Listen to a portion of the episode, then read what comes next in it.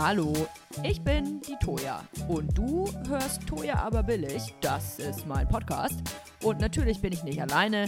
Ich habe auch heute wieder einen Gast. Und zwar Robert Mark Lehmann. Richtig.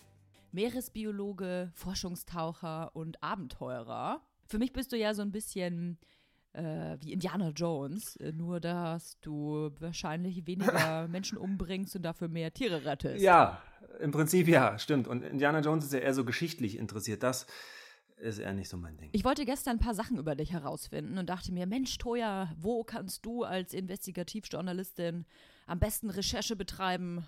Auf Instagram. ähm, und da bin ich äh, natürlich über dein Profil gestolpert und muss sagen, was für eine Erleuchtung. Dein Profil ist wirklich, muss sagen, seit langem das beste, äh, informativste Warte, vielen Dank. Profil, das ich so gesehen habe, um mal hier ein bisschen Schleim zu scheißen am Anfang, obwohl wir erst äh, ja, Januar haben, kann ich sagen, das ist das Beste des Jahres. Aber das reicht ja schon. Das ist, oh komm, die Erleuchtung des Januars. Vielen Dank. Jetzt kann ich ja mal erzählen, was ich bei dir in der Story gesehen habe. Und zwar bist du gerade in Gambia. Das ist korrekt. Und äh, du bist auf einem Schiff Mhm. und begleitest, ich glaube, Sea Shepherd. Sea So ist es. Shepherd. Ich liebe Leute, die Sie sagen. Äh, sea Shepherd auf ähm, einer Expedition. Vielleicht kannst du mal ganz kurz erklären, was machst du in Gambia und was machst du bei Sea Shepherd? Das ist eine gute Frage, weil mich haben ganz, ganz viele Leute immer gefragt, Mensch, was hältst du eigentlich von Sea Shepherd? Ne? Ich habe ja mit allen möglichen Umweltschutzorganisationen und NGOs auf der ganzen Welt schon zusammengearbeitet, von Greenpeace, WWF, Franz Weber Foundation und keine Ahnung, wie sie alle heißen. Ne? Und ich kann immer nur zu den Sachen was sagen, finde ich, wo ich auch persönlich dabei war und die ich mir angeschaut habe und wo ich weiß, was machen die da vor Ort wirklich eigentlich. Eine Internetseite, die, die ist nicht immer aussagekräftig. Und klar, Sea Shepherd hat man schon mal gehört, man hat mal irgendjemand mit so einem Pullover gesehen oder einem T-Shirt oder auf einer Tattoo-Convention laufen die da alle mit rum oder hier und da haben die mal einen Merch-Stand. Und ich habe nie äh, so einen richtigen Einblick gehabt, was machen die denn da jetzt eigentlich wirklich? Man kannte die Serie Whale Wars und auf D-Max lief die, glaube ich mal, wie sie da in der Antarktis die Walfänger rammen und so. Fand ich immer alles cool und, und ich konnte aber nie jetzt sagen, Mensch, finde ich die gut? Sind die ehrlich? Stimmt das alles, was sie so sagen? Und sind das Profis und machen die was Gutes wirklich? Und sind eure Spenden da gut aufgehoben? Und immer wenn ich dann so ein Gefühl in mir habe, ich würde es gerne wissen, dann gehe ich halt einfach dahin. Und ich lernte einen, ich sag mal, der Charaktere bei Sea Shepherd, die ganz weit oben sind und Sea Shepherd zu dem gemacht haben, was sie sind, nämlich Captain Peter Hammerstead, der wirklich echt ein krasser, krasser Typ ist und überhaupt nicht so aussieht, das finde ich mega geil. Also Understatement Live, der, den habe ich getroffen irgendwann und der lud mich dann ein und sagt, Mensch, Robert, dann komm halt doch mal vorbei. Was macht denn Sea Shepherd genau für die Leute, die das nicht wissen? Die retten, also wie der Name schon sagt, die kümmern sich um Kreaturen aus dem Meer. Die Hüter der Meere. Und das äh, sind sie tatsächlich. Es ist echt krass. Und dann hat, hat mich Peter einfach angerufen und gesagt, Mensch, das und das sind unsere Missionen, worauf hast du Bock, komm vorbei. Und dann habe ich gesagt, äh, dann nehme ich doch mal mein Budget in die Hand, was ich für dieses Jahr eigentlich geplant hatte, um, äh, keine Ahnung, neue Felgen für meinen Porsche zu kaufen. Für den Zweit-Porsche meinst du? Und für den Zweit-Porsche, Entschuldigung, richtig. Oder das ganze Kokain. Und das muss ja irgendwo hin. So, und dann habe ich gesagt, jetzt komm Mensch, dann, dann gibst du das mal für was Positives aus und bin dann einfach nach Gambia geflogen. Westafrika. Und äh, begleite jetzt hier Sea Shepherd auf ihrer Mission in, in Westafrika und guck mal, was sie so machen. Und es ist wirklich Wahnsinn, es ist wirklich geil, es ist genau das Richtige. Und das lässt andere NGOs dastehen wie Mickey Mouse Vereine. Es ist wirklich geil. Ich bin schwer begeistert. Du bist derzeit auf einem Boot Mhm. und kontrollierst andere Boote, Ja. um zu gucken, äh, ob da alles richtig Mhm. läuft. Was genau machst du da? Naja, man muss dir vorstellen, also auf der ganzen Welt äh, gibt es Gewässer und das sind immer Hoheitsgewässer, die gehören zu irgendwelchen Ländern und so. Und ähm, wenn du keine Polizei hast oder keine Marine oder Navy, die darauf aufpasst, dann äh, kommen da ganz viele andere Schiffe und ich sag mal, holen den Fisch weg. Und damit das nicht passiert, müsstest du halt deine Gewässer kontrollieren und patrouillieren. Und wenn das Land, in dem du lebst, halt kein Schiff hat zum Rausfahren und Patrouillieren, dann guckst du schnell in die Röhre und deine Gewässer sind schnell leer geplündert. Also kommt Sea Shepherd quasi dahin und sagt, Mensch, wir haben hier ein Schiff und Schnellboote und wir, wir stellen quasi die Facility und lädt die Navy ein, also die Navy Guys und äh, das Militär und sagt, Mensch, wollt ihr nicht unsere Logistik nutzen und dann kontrollieren wir hier mal das Meer und setzen mal geltendes Recht um. Und dann sind natürlich Länder, die nicht so viel Geld haben oder einfach nicht so gut aufgestellt sind technisch, super froh, nutzen das und das finde ich einfach geil, dass da eine NGO von außen kommt und nicht sagt, hier, wir äh, retten die Meere, äh, Moment mal, spendet uns bitte, sondern die sagt, wir möchten euch unterstützen bei eurem Kampf um euer eigenes Land. Und das finde ich total geil und funktioniert tatsächlich super. Und die Navy ist froh, Sea ist froh und die retten Millionen Meereslebewesen. Das ist wirklich geil. Alleine nur dadurch, dass sie da sind. Weil dann kommt dann da auch keiner mehr hin. Wir können ja vielleicht mal ganz kurz aufdröseln, warum ja. es so wichtig ist, die Meere zu retten. Denn ich fand das ganz äh, anschaulich in deiner Insta-Story tatsächlich, um mal wieder auf Instagram zurückzukommen. Und zwar, wenn man Fische fängt, mhm. dann bedeutet das nicht, dass alle Fische, die da auf einem Boot gefangen werden, irgendwann bei uns äh, im Supermarkt landen. Nö. Es gibt dann noch sowas wie Beifang. Das ist immer so ein Wort, das hat man eigentlich noch nicht gehört. Ne? Im Englischen Bycatch. Also ihr müsst euch vorstellen, wenn ein Fischer ein riesiges Netz hinterherzieht, dann möchte er eine bestimmte Fischsorte fangen oder äh, bestimmte Fischarten. Und da geht ja in diesem Netz, das, das sagt ja nicht, Mensch, ihr links und rechts vorbei und ihr hier bitte rein, sondern das ballert ja alles weg. So, und wenn das dann an Bord kommt, dann hast du da keine Ahnung. Ich habe in dem einen Hol habe ich 46 verschiedene Fisch- und Tierarten gezählt aber verwertet haben die nur zwei. Boah. Das heißt, die picken sich dann die geilen Viecher raus, die hohe Preise erzielen, die nettes Fleisch haben, die groß genug sind und so weiter, die man gut verkaufen kann. Und der Rest, der liegt dann halt an Bord rum in der Sonne, teilweise 10, 20, 30, 40 Minuten. Teilweise wartet man, sind giftige Fische dabei, Haie, Rochen, alles was sticht, piekst und beißt.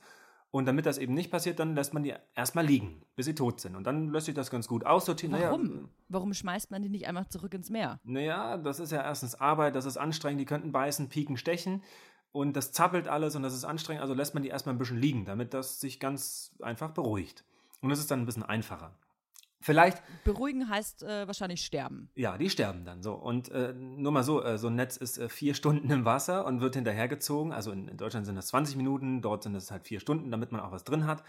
Oder, also es gibt da ganz unterschiedliche Zeiten und da sitzt halt auch so ein Fisch im Netz und wird zerquetscht. Also das ist nicht nur, dass der an Bord an Land liegt, sondern der wurde vorher schon vier Stunden zerdrückt und zerquetscht von hunderttausenden anderen Meereskreaturen. Stein, Muscheln, Seesternen und kann ja hinten in so einem Netz, wenn er da einmal drin ist, auch gar nicht mehr atmen. Also die schwimmen ja nicht in dem Netz rum, sondern die werden da reingepresst zu Millionen und äh, quasi zerdrückt wie bei einer Massenpanik. Und äh, dann liegen sie halt an Land, also an, an Bord rum und zappeln, bis sie tot sind und ersticken. Und man weiß mittlerweile, dass Fischen, äh, Fische Schmerzen spüren. Ähnlich wie Säugetiere, ähnlich wie Menschen, zumindest auf jeden Fall wie andere Tiere. Äh, na Leute, also das ist einfach scheiße, wenn man darüber nachdenkt, dass das einer Milliarde Tieren so geht. Jeden Tag. Wir fangen eine Milliarde, das ist eine, eine, Zahl, die kann man sich mal gar nicht vorstellen. Ne? Wir fangen eine Milliarde Fische weltweit jeden Tag und essen auch eine Milliarde Fische. Das ist das am meisten gefangene und konsumierte Tier der Erde.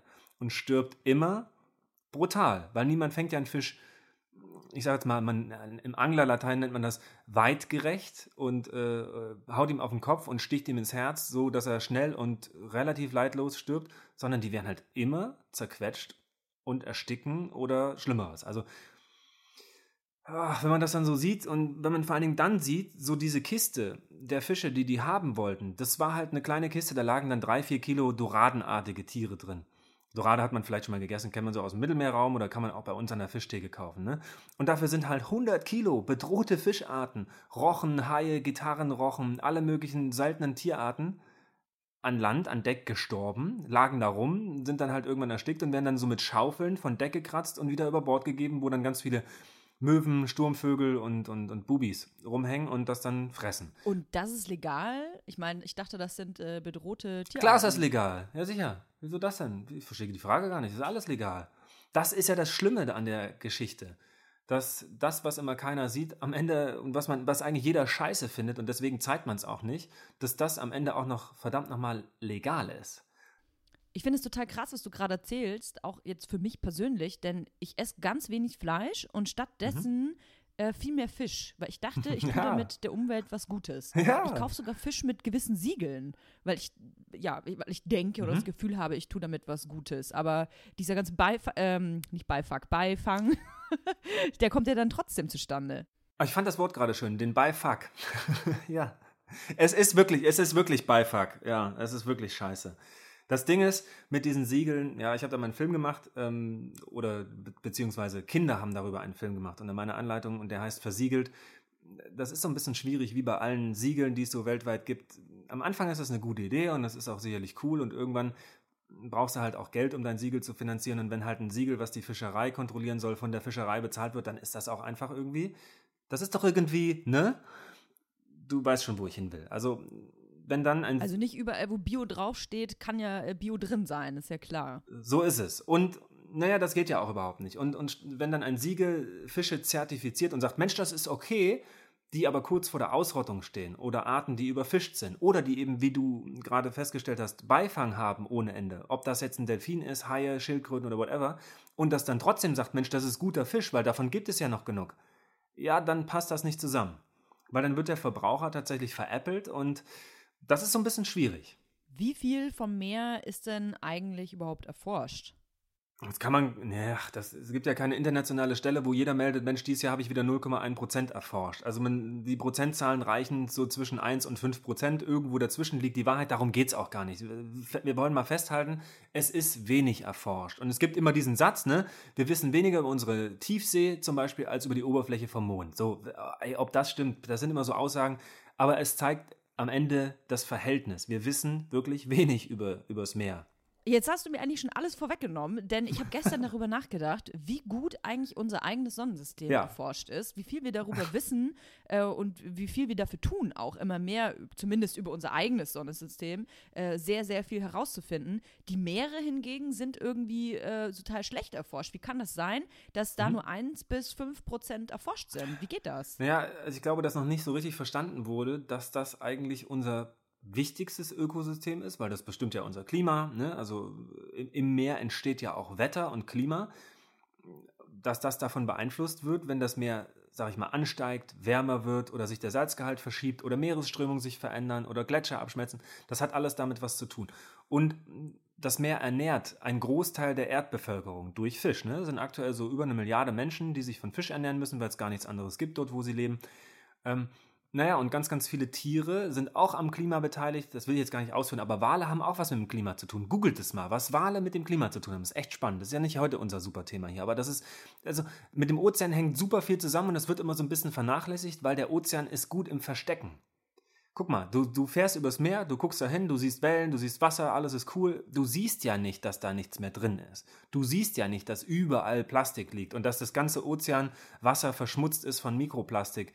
Öl, Altlasten aus Kriegen und so weiter. Also was unter der Wasseroberfläche stattfindet oder so ein bisschen unsichtbar ist, das sieht der Mensch nicht. Aus den Augen, aus dem Sinn. So ist es. Und das Meer ist verdammt nochmal saugut im Verstecken. Leider. Wir Menschen, wir lieben das ja, darüber nachzudenken, ob es noch Leben im All gibt, ob es Aliens gibt, mhm. ob wir die irgendwann mal treffen werden, ob man mit denen kommunizieren kann, ob das Ganze vielleicht sogar noch in unserer Lebenszeit passiert. Ja.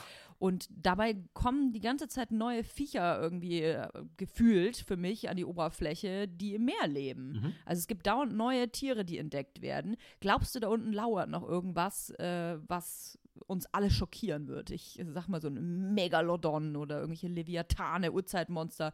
So Riesenkalmare gibt es ja. Ich habe äh, gesehen, dass ähm, Pottwale, aber auf Pottwalen wurden so Saugnäpfe gefunden, groß wie Teller, äh, die zu Riesenkalmaren gehört haben müssen. Was gibt's da draußen noch? Was glaubst du? Ah, die Leviathan. Ein schönes Wort. Megalodon wäre geil, wenn es den noch gäbe. Dieser 20 Meter lange Riesenhai. Der so Gab's wirklich? Das glauben immer voll viele Leute nicht. Die Gab's wirklich? immer, das ist irgendwie nur ein Comicbuch. Erklär mal, was ist das genau? Die Frage kriege ich immer, wenn ich Kindervorträge halte an Schulen. Äh, sag mal, Robert, was ist jetzt hier eigentlich mit diesem Megalodon? Den gibt's doch noch. Sag, ja, Mensch, es gab mal einmal diese National Geographic Reportage, wo ein dunkler Schatten an der Kamera vorbeigeschwommen ist. Und er könnte da draußen noch irgendwo sein. Ist gut fürs Fernsehen, ist gut für einen Kinofilm. Mac war ein geiler Kinofilm. Alter, Jason mal wieder in Höchstform. Anyway. Megalodon, ja, gab es mal, war, müsst ihr euch vorstellen, ein dreimal so groß wie ein, wie ein weißer Hai und im Prinzip ein weißer Hai, ja, dreimal so groß, fünfmal so schwer. Hat Wale zum Frühstück gefressen. Das sagt im Prinzip schon alles, wie groß und krass dieses Tier ist. Ist aber vor anderthalb Millionen Jahren ausgestorben, war mal so der Herrscher der Meere, wurde abgelöst von den kleineren, agileren, Anpassung, Anpissung, anpassungsfähigeren, weißen, anpissungsfähigeren. Von, von den Anpissungshaien. Die haben ihn angepisst. Öfter, öfter gerne mal ins, äh, ins Berghain. So, also der, der Berghai. Ah, geil. Ja, also die, die weißen Haie ja. waren tatsächlich einfach cleverer, schneller, agiler, anpassungsfähiger, sind mit den Umweltbedingungen, die sich verändert haben, damals schon besser klargekommen und haben ihn abgelöst. Bums aus Ende. So, der Megalodon ist ausgestorben. Das Schöne ist, man findet noch Zähne. Das ist nämlich das alles, was von, einem- von einem Hai übrig bleibt, sind am Ende die Zähne. Das ist ein Knorpelfisch, das vergammelt alles. Und bis auf ein Skelett kennt man eigentlich keine Hai-Fossilien. Und naja, diese Zähne kann man finden irgendwo im Ozean. Ich, das ist so ein, ein, einer meiner großen Träume. Ich will nochmal irgendwann so einen Megalodon-Zahn finden, irgendwo im Schlamm. Vor Holland oder Peru oder in der Wüste irgendwo. Ja, kann man heute noch finden, ist das Einzige, was übrig geblieben ist. Der jüngste Zahn ist 1,5 Millionen Jahre alt. So, und deswegen gibt es da draußen keinen Megalodon. Es sei denn, es präsentiert mir jemand einen frischen Zahn von vor 100 Jahren, dann können wir nochmal drüber sprechen. So. Leviathane, da kann man vielleicht mal ein bisschen die Sorge nehmen, das ist ein äh, Fabelwesen. Sah ungefähr so aus wie ein böses Nessie-Ungetüm. Gibt's aber nicht. Nein, Okay, verstehe. Aber was war denn so das äh, Kurioseste, was du da unter dem Meer gefunden hast? Das wollen ja immer alle wissen. Was war das ekligste, das gefährlichste, das krasseste, was du je gesehen hast? Du, es gibt da draußen ganz, ganz viele äh, mythische Kreaturen, sag ich mal. Zum Beispiel googelt mal Riemenfisch. Der sieht wirklich, oder Ohrfisch, also O-A-R auf Englisch. Da findet man super viele geile Bilder und versteht auf einmal, okay, daher kommt also der Mythos der Seeschlangen, die die alten Seefahrer in Holzbooten nach unten gezogen haben. Also ein 17 Meter langer Fisch. Wahnsinn. Das gibt es da draußen. Schon in der Tiefsee lebt viel, aber es ist jetzt nicht zu erwarten, dass uns nochmal ein 20 Meter langer Hai überrascht oder ein 30 Meter langer Wal, den wir noch nicht kennen, weil die Tiere leben tatsächlich da, wo es was zu essen gibt. Und das wäre an der Oberfläche, also da, wo man sie auch sieht.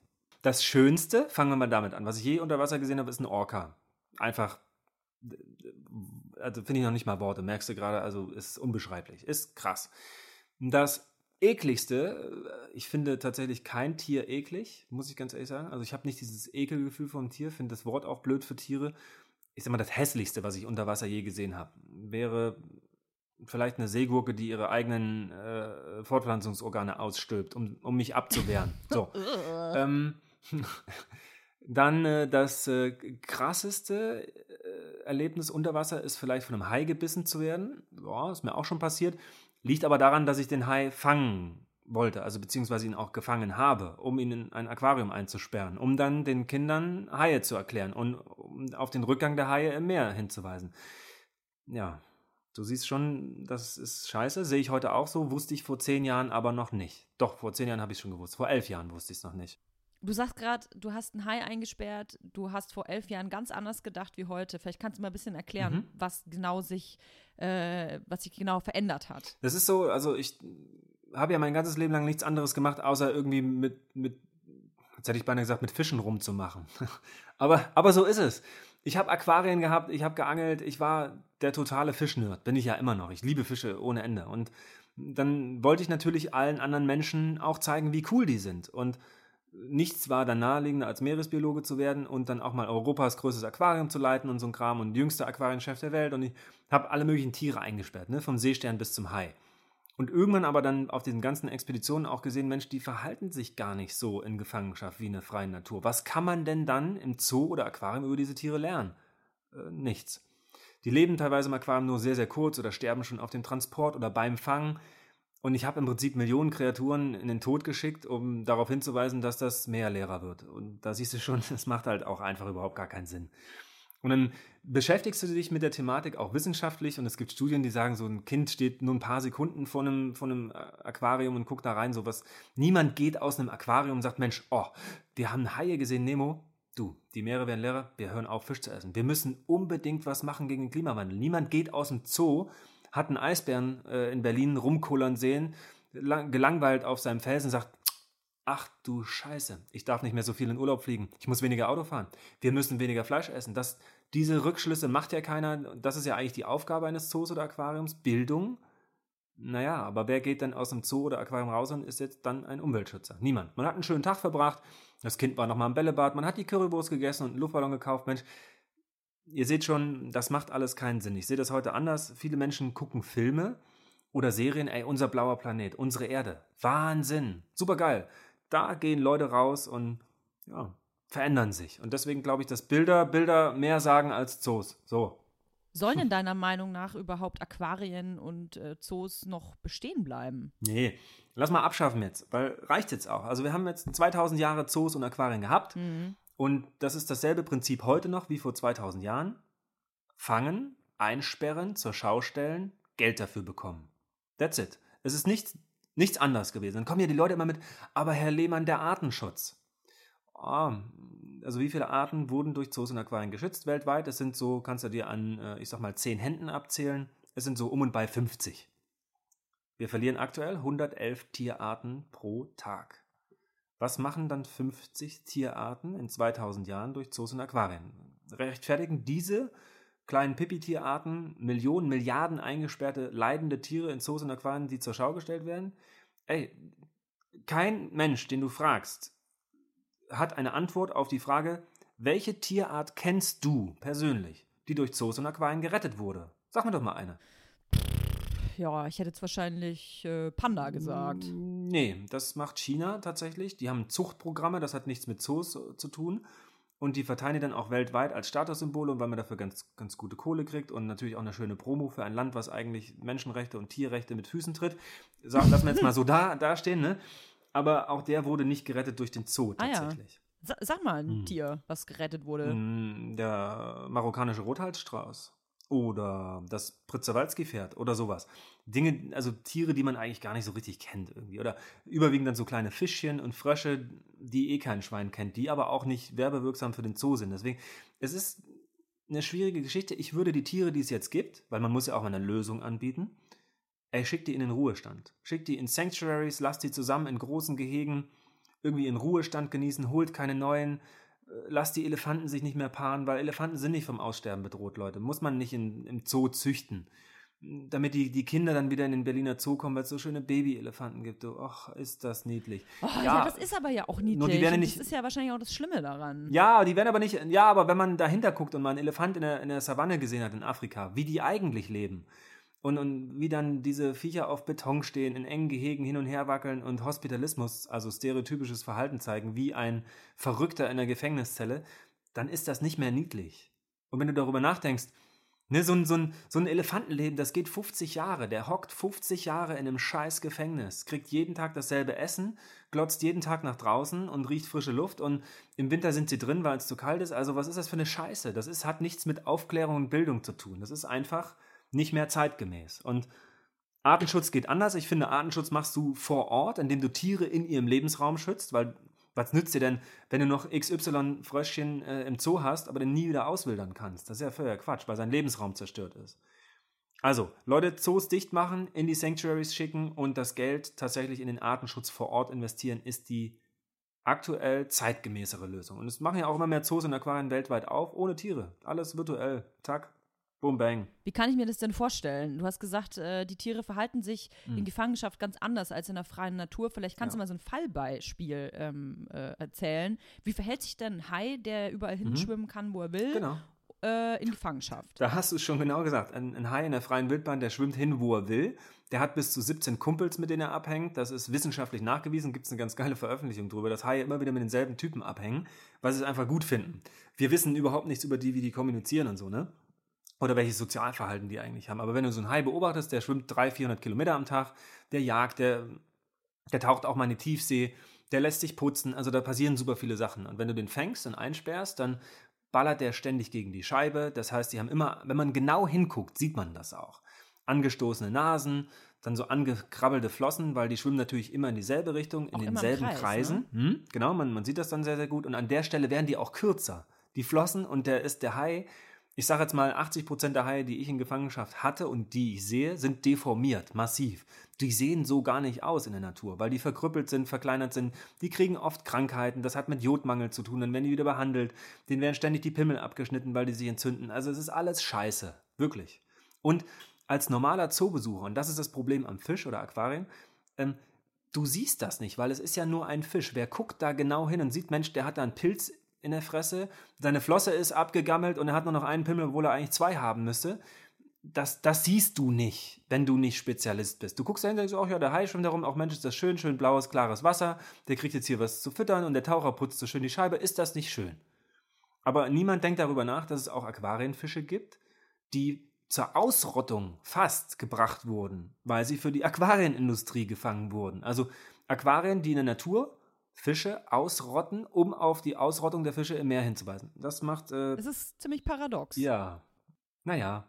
Umwelt retten ist ja in meinen Augen sowieso total trendy geworden, Mhm. was auf der einen Seite gut ist, auf der anderen Seite Mhm. habe ich das Gefühl, manchmal denken Menschen, sie retten ihre Umwelt, schaden ihr aber eigentlich. Ja. Ich kann dir mal ein Beispiel nennen und mal gucken, was du dazu sagst. Ich habe das Gefühl, dass irgendwie jeder Zweite äh, in meinem Feed nach Bali fliegt, um irgendwelche äh, Babyschildkröten für 9 Dollar zurück ins Meer zu schmeißen. Ist das gut? Ja, ganz wichtig. Also man muss natürlich nach, nach Bali und jetzt, jetzt stell dir doch mal vor, es gäbe so eine ganze Industrie, die darauf basiert, dass reiche westliche weiße Menschen oder wie auch immer, welche Hautfarbe sie haben, in arme Länder fahren, um dort Tiere zu retten, um dabei Geld zu bezahlen, um sich selber besser zu fühlen und das geilste Ich auf Instagram zu präsentieren. Stell dir mal vor, sowas gäbe es. Das wäre schrecklich, oder? Mega schrecklich wäre das. Kann ich mir gar nicht vorstellen. Das wäre super schrecklich. Hm, Kann ich mir auch nicht vorstellen. Aber Tuel, du darfst auch nicht vergessen, so die Work-Life-Balance ist ganz wichtig und die Community und auf Bali ist das natürlich alles super. Und der kleine CO2-Abdruck auf dem Weg dahin in der Luft, Mensch, komm, was kostet die Welt? Ihr seht schon, der Sarkasmus, die Ironie, das, die ist tatsächlich krass. Und wenn man dann weiß, ich habe in meinem letzten Podcast noch erzählt, Fliegen ist einigermaßen okay, wenn man es nicht so oft macht. Ich muss das jetzt tatsächlich revidieren. Fliegen ist, ist richtig schlecht. Richtig, richtig schlecht. Weil, was ich früher nicht gewusst habe, äh, da oben Treibstoff zu verballern, das habe ich in einem anderen Podcast gelernt, von Isabel Rogge, Planet A. Richtig guter Podcast. Hier mal eine kleine Empfehlung. Wer nachhaltiger leben möchte, wer sein Leben nachhaltig verändern möchte, hört Isabel Rogge, Planet A. Da habe ich gelernt, ne, dass es da oben 50 Mal so schlimm ist, Treibstoff zu verballern wie hier unten, weil das ist da oben klimawirksamer. Und dann versteht man ganz schnell, da oben wird ja auch eine Menge an Treibstoff verballert. Scheiße, fliegen ist wirklich Mist. Und ja, ich kann meinen Job ohne Flugzeug nicht machen. Das ist überhaupt nicht realistisch. Ich fliege aber auch nicht 40 Mal pro Jahr, sondern, keine Ahnung, ich mache vier Langstreckenflüge oder vielleicht fünf. So. Und versuche das durch ganz, ganz, ganz, ganz viele andere Sachen wieder auszugleichen und auch nicht nur den CO2-Abdruck bei Atmosphäre auszugleichen, sondern eben viel anderes Gutes zu tun, um diese Flüge zu rechtfertigen. Ne? Aber tatsächlich habe ich so ein bisschen Bedenken auch viel. Weil, guck mal, jetzt sind wir hier jahrelang durch die Kante geflogen und jetzt wächst gerade so eine Generation Chinesen, Inder, Brasilianer und so weiter heran, die Kohle haben und fliegen wollen. Und wir reden halt so über zweieinhalb Milliarden Menschen. Und die Flüge werden dreimal so viel, wie sie aktuell sind in den nächsten 10, 15 Jahren. Das ist also schon, du, Toja, komm, anderes Thema, die Leute schalten uns ab. Das ist schlecht. Mal unabhängig von diesen Babyschildkröten in, in Bali, die da dank, zum Ja. Glück, dank dieser Blogger und Bloggerinnen Ja, ja. zurück ins Meer geschmissen werden, kann ich mir halt nicht vorstellen, dass dieses ganze Ökosystem auf Bali äh, das aushält, wenn irgendwie so, also beziehungsweise mein ganzer Feed Mhm. dahin fliegt, um irgendwie äh, Retreats Ja. zu machen, um sich besser zu fühlen und auch die Umwelt zu retten, um sich auch besser Doch, doch. zu fühlen. Du, Toja, die, wa- nein, ist so Die warten ja alle auf unqualifiziertes Personal aus dem Ausland, die, äh, äh, was weiß ich, die in, in PR-Agenturen arbeiten und äh, die äh, Manager sind und so. Die warten nur auf die Leute, um, äh, damit die vor Ort dann die Schildkröten retten. Äh, Leute, es gibt ein super schönes Buch von Harari, äh, ich, ich glaube 21 Lektionen für das 21. Jahrhundert oder so ähnlich. Da ist so ein schönes Beispiel drin beschrieben. Das muss man hier nochmal nacherzählen. Das finde ich einfach, das trifft es auf den Punkt. Also, es gibt dort einen Fotografen. Werbefotografen, der verdient 500 Euro die Stunde. Das ist ein ganz guter Tagessatz, würde ich dann sagen. So nach acht Stunden Arbeitstag. Finde ich ganz geil. Anyway, der möchte gerne die Umwelt retten. Bucht sich also ein, ich sage jetzt mal, Flug nach Bali, um dort Vogelhäuschen zu bauen für den Bali-Starling, der verschwindet. Der ist natürlich nicht qualifiziert und schafft so zwei Vogelhäuschen am Tag. Vielleicht drei. Jetzt stellt euch mal vor, der hätte nur einen Tag länger gearbeitet, meinetwegen an einem Samstag, hätte die 4000 Euro dann genommen und nach Bali direkt gespendet, wo dann dort vier Schreiner einen Monat lang 6000 Vogelhäuschen bauen könnten. Was meint ihr, was effektiver wäre, so grundsätzlich für den Umweltschutz?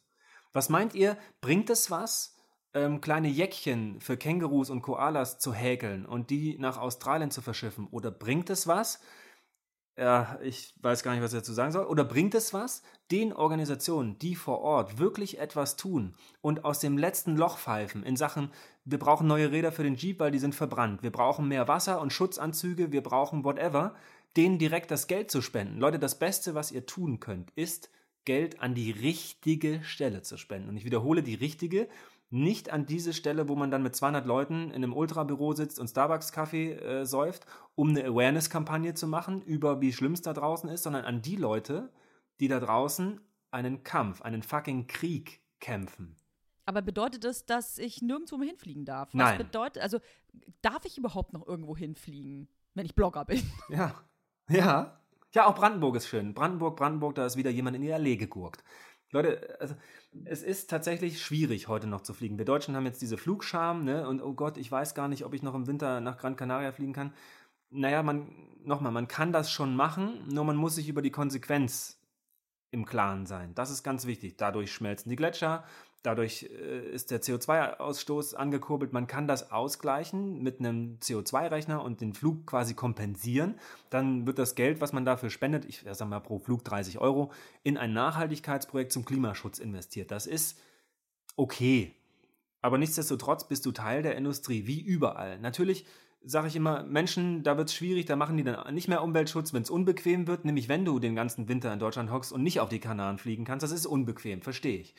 Aber man muss sich trotzdem über die Konsequenz im Klaren sein und findet vielleicht auch eine andere Lösung, als auf Bali zu arbeiten. Aber wenn dir das dein großer Traum ist und du einmal im Jahr in Bali hocken musst, dann mach das doch. Und hier jetzt im betonierten äh, Berlin, was kann ich denn aktiv für meine Umwelt tun? Also, du hast gerade gesagt, äh, Geld an die richtigen Stellen spenden, aber mhm. vielleicht kann ich ja irgendwas richtig physisch tun. Ja. Also, äh, weiß ich nicht, nicht mehr äh, zehn Strohhalme pro Tag äh, verbrauchen, vielleicht nicht mhm. 20 Kaffeebecher äh, am Tag versaufen. Ja. Was kann ich tun? Und wenn du so weitermachst und jetzt noch zehn andere Beispiele aufzählst, dann hast du auch schon alles erzählt. Ist doch wunderbar, saugeil. So, ja. und das Geile finde ich, wenn du dich jetzt, äh, wenn du dich dumm und dämlich googelst auf Ecosia, weil wenn ihr auf Ecosia googelt, dann wird nach 40 Mal googeln, glaube ich, ein, ein Baum gepflanzt. Ne? Also, also eine andere Suchmaschine verwenden, ihr pflanzt Bäume, rettet damit Australien im Prinzip. So. Ähm, wenn ihr euch da dumm und dämlich sucht, nach Nachhaltigkeitsverbesserungen quasi, dann werdet ihr finden, ey, welches Duschgel verwende ich, welches Geschirrspülmittel, wo sollte ich mein Fleisch kaufen, welches Auto soll ich fahren, bei welchem, bei welcher Bank lege ich mein Geld an, also, ne, das, das war für mich, das sind immer so wieder so geile Sachen, wo man denkt, das kann ja nicht wahr sein. Stimmt, darüber habe ich nie nachgedacht. Bin ich jetzt bei einer Bank, die in Rüstung und Kohlekraftwerke investiert oder bin ich bei einer Bank, die sich für das Pflanzen von Bäumen einsetzt? Äh, dann gehe ich doch vielleicht lieber dahin. Welchen Stromanbieter habe ich? Welches Auto fahre ich? Wann gehe ich wo? Wie tanken? Also, es sind 150 verschiedene Tipps, auf die man locker kommt. Und ich finde man kann sich, um das ein bisschen einfacher zu halten, entweder du besorgst dir den Tipp der Woche für dich selber. Du sagst, einmal pro Woche google ich auf Ecosia für, keine Ahnung, zwei Minuten und suche mir meinen Tipp für diese Woche raus, was ich in meinem Leben nachhaltig verändern möchte. Weil ihr müsst unbedingt eins verstehen. Das ist, glaube ich, ein ganz, ganz wichtiger Punkt. Klar, die Menschen in Afrika, die werfen den Müll auf die Straße, die leben im Müll, die kochen mit Plastik. Das habe ich jetzt erst vor ein paar Tagen fotografiert. Das ist wirklich brutal und das habe ich auch auf den Philippinen schon fotografiert und in Indonesien und überall. Die haben aber keine andere Wahl. Dort gibt es keine Müllabfuhr. Und du hast auch keine Wahl, wenn du einen Dollar am Tag verdienst, äh, kaufe ich mir jetzt äh, das Bio-Hühnchenfleisch und äh, äh, diese nachhaltige Schokocreme ohne Palmöl. Nee, du musst darüber nachdenken, wo schlafe ich heute Abend, wie äh, ist mein Kind morgen noch gesund und was habe ich eigentlich nachher zu essen. Wir in Deutschland leben im sichersten, besten, günstigsten, nicht unbedingt geilsten Land der Erde, aber alles andere stimmt. So, die Menschen sind hier so ein bisschen mäkelig und das Wetter ist nicht so gut, aber Leute, wir haben die Möglichkeit, darüber nachzudenken, wie wir handeln, was wir tun, wo wir einkaufen, was wir kaufen, wie wir essen, wo wir unser Konto anlegen. Wir können das alles entscheiden. Zumindest die meisten von uns. Jetzt ist mir schon klar, dass es eine dumme Aussage ist, wenn ich behaupte, naja, ein Einzelner äh, kann ja auch nichts anrichten. Aber ich habe halt manchmal das Gefühl, ähm, dass ich gegen Windmühlen ankämpfe. Ich meine, gucken wir uns mal das ganze Plastik an. Der ganze Plastikverbrauch ja. äh, auf der Welt, der, der, der, nur ein ganz, ganz kleiner Anteil kommt aus Europa. Ich glaube, das sind wirklich nur, also ein einstelliger Prozentteil ja. und der Rest, der kommt irgendwie aus Asien. Also hast du nicht auch manchmal das Gefühl, dass man da wirklich, weiß ich nicht, gegen einen Giganten kämpft? Ich habe das Gefühl jeden Tag jeden Tag, wenn ich irgendwas tue, habe ich das Gefühl, scheiße, es ist ein Kampf gegen fucking Windmühlen. Also das kann ich nachvollziehen, das Gefühl. Und was wir nicht vergessen dürfen, ja, dann, wenn das alles nichts bringt, dann bleibe ich halt liegen. Also dann brauche ich ja gar nicht mehr aufstehen. Ne? Dann bleibe ich halt morgen liegen, mache nicht mehr das, was ich eigentlich tue. Das bringt ja nichts. Sondern Veränderung kommt nicht nur durch dich selbst und alleine bei dir, wenn du heute ein anderes Duschgel kaufst, aber du bist ein Teil davon. Du bist vielleicht nur ein scheiß fucking Molekül im ganzen Universum, aber es ist ein Molekül. Und wenn du zehn Dinge machst, sind es zehn Moleküle. Und wenn deine Freunde noch mitmachen, dann sind es 100. Und deine Familie und dein Kind, dann sind es vielleicht schon 1000. Und am Ende hast du schon einen einzelligen Protisten, eine Art Amöbentierchen. So. im Universum. Das äh, äh, bringt einiges. Nein, aber man darf nicht den Kopf in den Sand stecken. Wir haben eine Vorbildfunktion in Europa und wir haben die Möglichkeit. Also warum sollte ich das nicht tun? Es ist ja, das Schöne ist ja, wenn du etwas verbesserst in deinem Leben, in Sachen Nachhaltigkeit, in Sachen Plastik, Fisch, Konsum, whatever it is, es tut dir selbst gut für deinen Körper, wenn du dich gesünder und besser ernährst und es tut der Erde gut. Also warum nicht tun? Es spricht nichts dagegen. Rein Ja. gar nichts. Hier in Europa sehen wir ja die Konsequenzen unseres Handelns Nee. relativ selten. Also Ja. wenn wir den ganzen Tag Scheiße essen und äh, den ganzen Plastik verwerten, äh, sehen wir das nicht, weil wir ein super gutes System haben. Äh, wir haben eine gute Müllabfuhr. Also Mhm. richtig die Konsequenzen, was das für unsere Umwelt bedeutet, sehen wir nicht. Du mit deinen eigenen Augen hast genug gesehen auf der Welt. Vielleicht kannst du mal erzählen, was du gesehen hast und Ja. äh, was es in anderen Kontinenten, in anderen Ländern für Konsequenzen hat. Also viele Menschen denken, wenn man in den Supermarkt geht, wo wir ja fast täglich irgendwie zu finden sind, jeder von uns, äh, dass man, wenn man dort ins Regal greift oder die, Kühltruhe, dass das dort anfängt. Aber die Kette fängt halt viel, viel früher an. Also wenn, wenn eine Schokocreme produziert wird, eine Pizza oder was weiß ich, dann ist da Palmöl zum Beispiel drin. Das kommt ja nicht einfach aus dem Wasserhahn, sondern das kommt halt aus Indonesien oder Brasilien oder äh, Afrika. Wenn es aus Indonesien kommt, ist es in 99% der Fälle wirklich schlimm, weil dort Primär- oder Sekundärurwälder abgeholzt wurden, Orang-Utans verbrennen, Sumatra-Nashörner verschwinden und Tiger keinen Platz mehr zum Leben haben. Das ist ja auf den Packungen nicht aufgedruckt. Ne? Ich finde das immer so. Darf ich dich Ja. mal ganz kurz Ja, unterbrechen? die Leute sagen immer, äh, Toya, Toya, du darfst gar kein Nutella essen. Wie kannst du nur Nutella Ja, essen? scheiß auf das Umwelt- Nutella. Versch- Ja. Verscheißerin. Und dann denke ich mir immer so, ey Leute, ja, in Nutella ist Palmöl, aber Palmöl ist halt irgendwie auch überall anders drin. Shampoo, Pizza, das ist doch überall drin. und ballert in eurem AMG rum. Ja. Das geht, Tuja, das geht mir eh hardcore. Zwei, zwei Sachen dazu. Hackt nicht so auf dem Nutella rum. Es ist nur ein Beispiel. Es geht nicht nur ums Nutella. Palmöl ist in jedem zweiten Produkt in Deutschland drin. Das ist Pizza, Brotchips, Tütensuppe, Klopapier, Bodylotion, whatever. Nicht nur Nutella hat Palmöl. Und nicht jedes Palmöl ist auch super böse. Es geht um das, das grundsätzliche Palmöl, was auch im Biodiesel drin ist und ähnliches. Also das geht von bis, ne? Und also grundsätzlich die Konsequenz unseres Handelns, unseres Konsums, ich, gehe ich gehe in den Supermarkt, ich kaufe mir etwas, das hat eine Auswirkung woanders. Woanders verbrennen dadurch Orang-Utans. Punkt. Dass das nicht auf der Packung ist, finde ich eine Schande, weil, guck mal, du, du kaufst ja irgendwo Kippen, ich rauche nicht mehr, aber ich habe es dann noch erlebt, dass diese äh, Bilder drauf sind, tote Babys, offene Beine, schwarze Lungen. Konsequenz vom Rauchen. Warum ist auf Fisch nicht drauf, dass 100 Kilo Beifang tot über Bord gehen oder sich Vögel in Netzen verstricken, die abreißen und was weiß ich nicht alles? Warum ist die Konsequenz nicht hinten drauf, weil das keiner sehen will und das Produkt keiner mehr kaufen würde? Das ist also clever. Ja, weil die Wirtschaft Ja, natürlich sicher. nicht davon Ge- profitiert. Und die Wirtschaft ist ja das Wichtigste. Wenn wenn ich in 50 Jahren dastehen und der Planet am Arsch ist, dann fressen wir alle unsere Millionen, die wir auf dem Konto haben. Da freue ich mich schon drauf. Anyway, ich muss aber noch mal ganz kurz was sagen zu dem Whataboutism. Das hast du nämlich angesprochen. Boah, alter Schwede, ich merke es auch gerade wieder. Es nervt mich ganz hart. Was ist denn nur los? Ja, ich weiß. Ich poste heute etwas über Fische und dann sagen die, was ist aber mit dem Fleisch? Da, darum geht's nicht. Armen Babykühe, darum Robert. geht- Warum schützt du die Ja. armen Babykühe nicht? Darum geht's doch gar nicht. Ich zeige doch jetzt aktuell Fisch. Wir reden jetzt über Fisch, wir reden jetzt über Palmöl. Was? Klar, gibt es tausend andere Themen. Aber streicht dieses What about aus euren Köpfen. Das nervt hardcore. Und also das ist, das macht mich wirklich völlig verrückt. Ich weiß, dass alles wichtig ist, aber wenn man über ein Thema redet, dann sollte man auch dabei bleiben und nicht dann sagen, ja, aber was ist denn mit anderen? Oder man sollte nicht sagen, wie bei dir, du kaufst Nutella, vielleicht, aber äh, äh, was ist denn äh, mit dem Regenwald und was ist denn überhaupt mit deinem Auto und über oder also Leute, es, darum geht es am Ende nicht. Es geht darum, dass man was macht, dass man sich positiv verändert und äh, nicht immer mit dem Finger auf andere zeigen oder durch die Unzulänglichkeit in einigen Bereichen im Leben, dadurch, dass andere, was man gut macht, kaputt machen. Also wenn man auf eine Plastiktüte verzichtet, dann zu sagen, ja, du isst aber ab und zu noch Fisch. Darum geht es nicht. Den eigenen kleinen Beitrag, ne? Den müssen wir leisten. Du verzichtest auf eine Plastiktüte. Richtig. Darauf kommt es an. Viele kleine Beiträge, viele zusammen.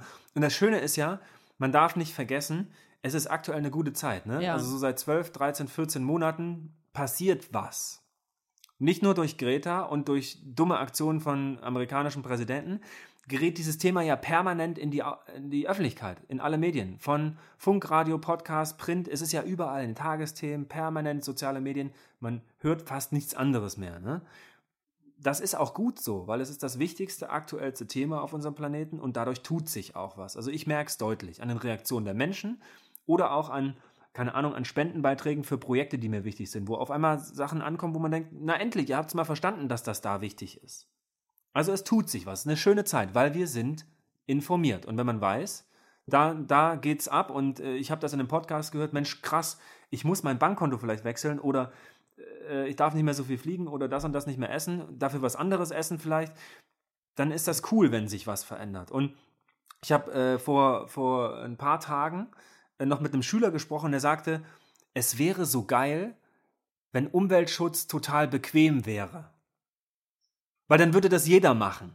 Dann würde, ne, das fand ich einen super coolen Satz, äh, ja, es ist manchmal unbequem. Aber ich sage euch eins, es wird auch verdammt unbequem, wenn in 20 Jahren drei Milliarden Menschen sich auf den Weg machen nach Europa und in westliche Länder, weil sie nichts mehr zu essen haben. Dann wird es unbequem, Freunde. Und dann sind wir auch noch diejenigen, ja. die uns beschweren und äh, eine meterhohe Mauer genau. bauen. Und das ist einfach Quark. Warum denn nicht jetzt? Also wir laufen so sehenden Augens, äh, Auges ins Verderben. Das kann doch nicht wahr sein. So doof ist, wir sind doch die intelligentesten eigentlich hier.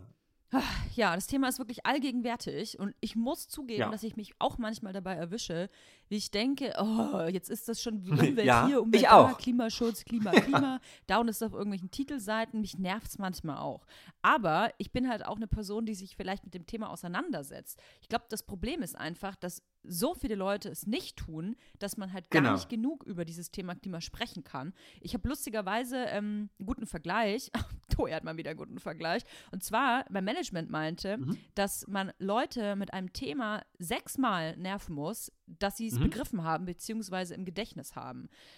Also man kann einer Person eigentlich nur hundertmal das Thema äh, irgendwie nahebringen, damit sie es begriffen hat.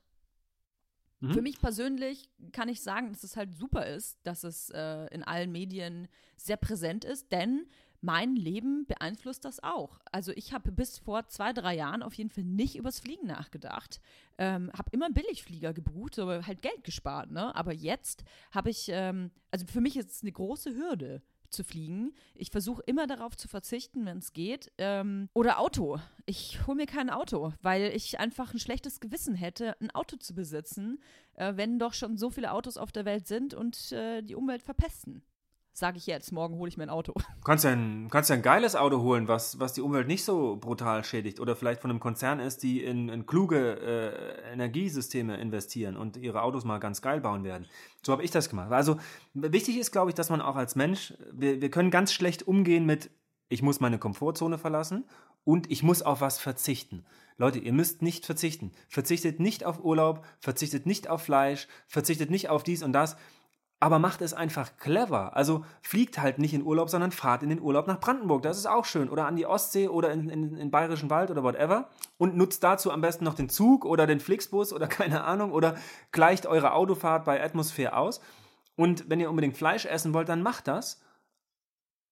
Nicht zehnmal die Woche und nicht von Aldi und nicht 1,29 äh, Schwein, was sein ganzes Leben lang, sechs Monate nur, ist das Leben, gelitten hat. Ja. Weißt du, da sprichst du was an. Ich finde halt, klar, der Einzelne hat eine Verantwortung, aber hat, Total. haben nicht die, die, die, die Medien eine viel größere Verantwortung als jeder Einzelne. Äh, ich glaube einfach, dass, äh, jetzt bestes Beispiel, ich habe die Bild am Sonntag in den Händen gehabt. Frag mich bitte nicht, wie ich die Bild am Sonntag. Äh, äh, äh Durch Zufall lag die auf deiner Toilette. Aber so. ein Artikel stand da drin, riesengroß. Ich meine, das ist eins der auflagestärksten Blätter überhaupt in Deutschland. Steht riesen groß auf der ganzen Seite die Schlagzeile äh, Interview mit einem Politiker, der sagt, äh, Menschen, die oder Bürger und Bürgerinnen, die äh, Nackensteaks essen, sind das Rückgrat unserer Gesellschaft. Also Entschuldigung. Und ich finde, da liegt die Verantwortung, dass die großen Medien, auch die kleinen Medien, viel mehr Verantwortung übernehmen und eben nicht immer nur der Einzelne. Das stimmt. Also ich glaube, dass sich diese Verantwortung, die wir haben, unserem Planeten gegenüber, tatsächlich verteilt. Total krass. Nicht nur auf den Einzelnen, wie dich und mich, die heute entscheiden können, Mensch, ich kaufe mir nachher nur noch das Duschgel von XY, weil das den Planeten nicht äh, wehtut. Oder ich gehe nur noch in diesen Markt einkaufen oder mache mein Konto bei dieser und dieser Bank. Das ist deine Einzelentscheidung. Deine Zuhause bei mir, ich selbst oder im besten Fall noch Familienpolitik, die du in deiner Wohnung machst. Dann gibt es natürlich die Politik, äh, im Bundestag, die entscheidet, Mensch, wir verbieten Plastik oder Tempolimit oder was auch immer. Und dann gibt es, du hast absolut recht, natürlich noch die Medien, die das den ganzen Tag eigentlich korrekt wiedergeben, wissenschaftlich fundiert wiedergeben sollten und tatsächlich auch in diese Richtung, dass es unserem Planeten nicht schadet. Und so eine Aussage, wie du sie gerade gesagt hast, das ist ja das Dümmste, was ich jemals gehört habe. Geht's noch? Ich würde den Politiker am liebsten ohrfeigen. Danach würde ich mit ihm in einen Schweinemaststall gehen, ihm mal zeigen, wie ein Schwein, ein Schweinenackensteak dort lebt. Und dann würde ich ihn noch, wie alle übrigens, ich würde so gerne alle Nazis an die Hand nehmen und Klimawandelleugner und mit denen mal so eine Weltreise machen. wenn es jetzt nicht, wenn es CO2-neutral gehen würde.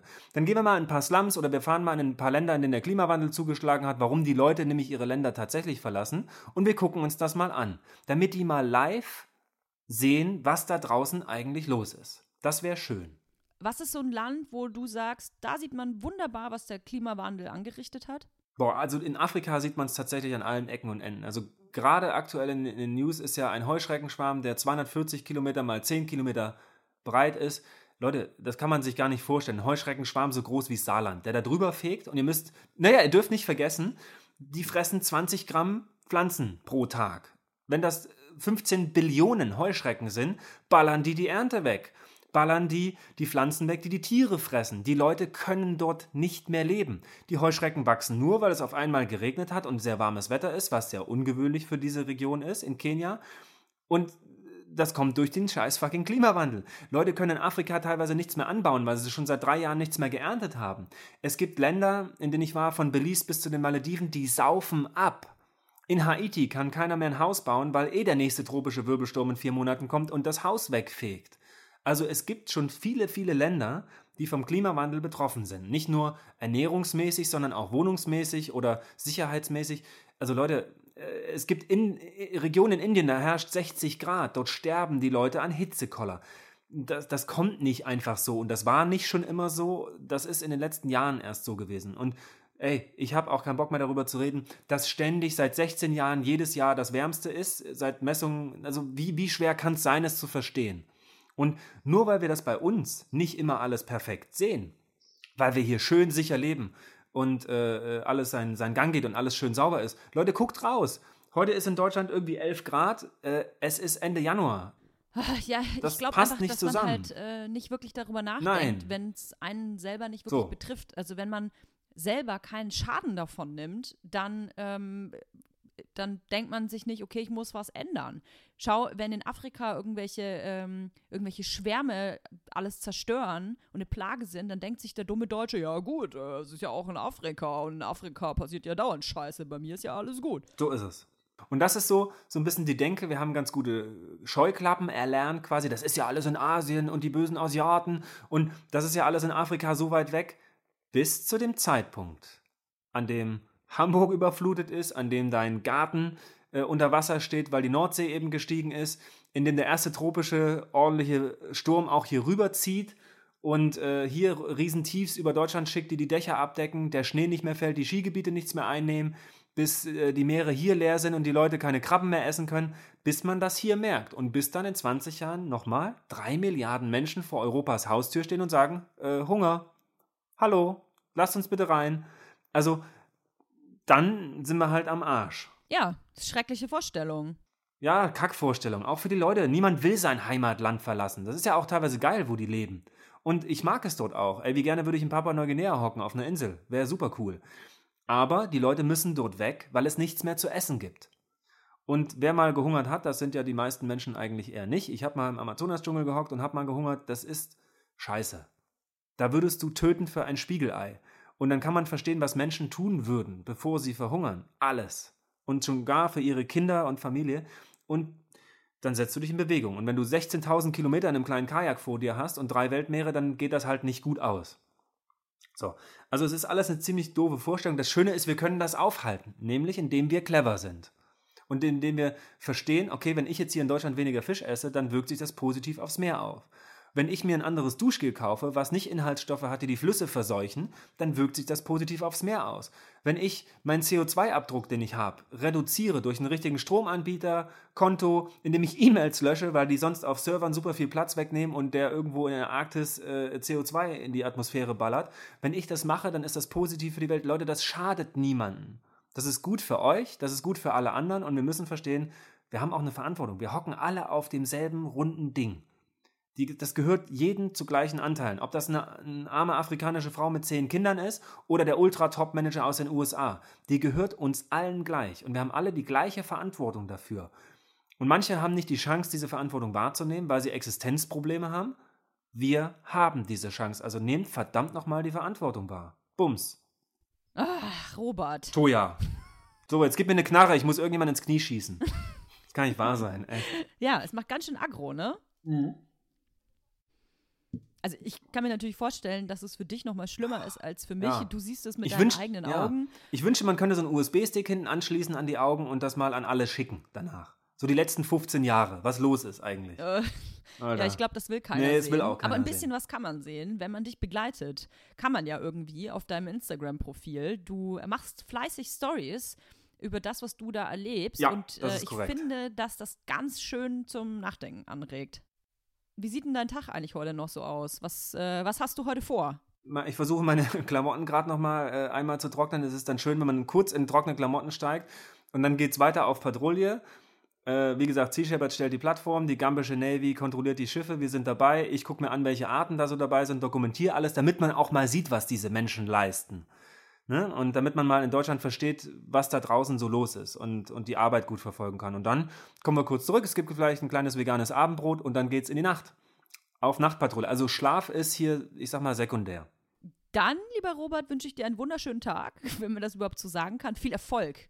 Trifft's vielleicht besser. Ha, der wird richtig schön. Hm, danke, das kann ich gebrauchen. Ja. Und wir folgen dir jetzt alle auf Instagram. Yes, please, Toja, wie geil ist das denn? Dann rufe ich schon mal bei Porsche an, die sollen mir noch einen dritten schicken. Oh, ja, herrlich. Und vielleicht das ganze Kokain noch Oh, ich freue mich, geil. Ja, also, also ich fand's wunderschön, mit dir zu plaudern. Toja, sehr schön. Endlich mal wieder so ein richtiger Frust-Talk. Ich freue mich. schön aggressiv jetzt in den Tag, aggressiv Dinge verändern. Das ist doch genau das Richtige.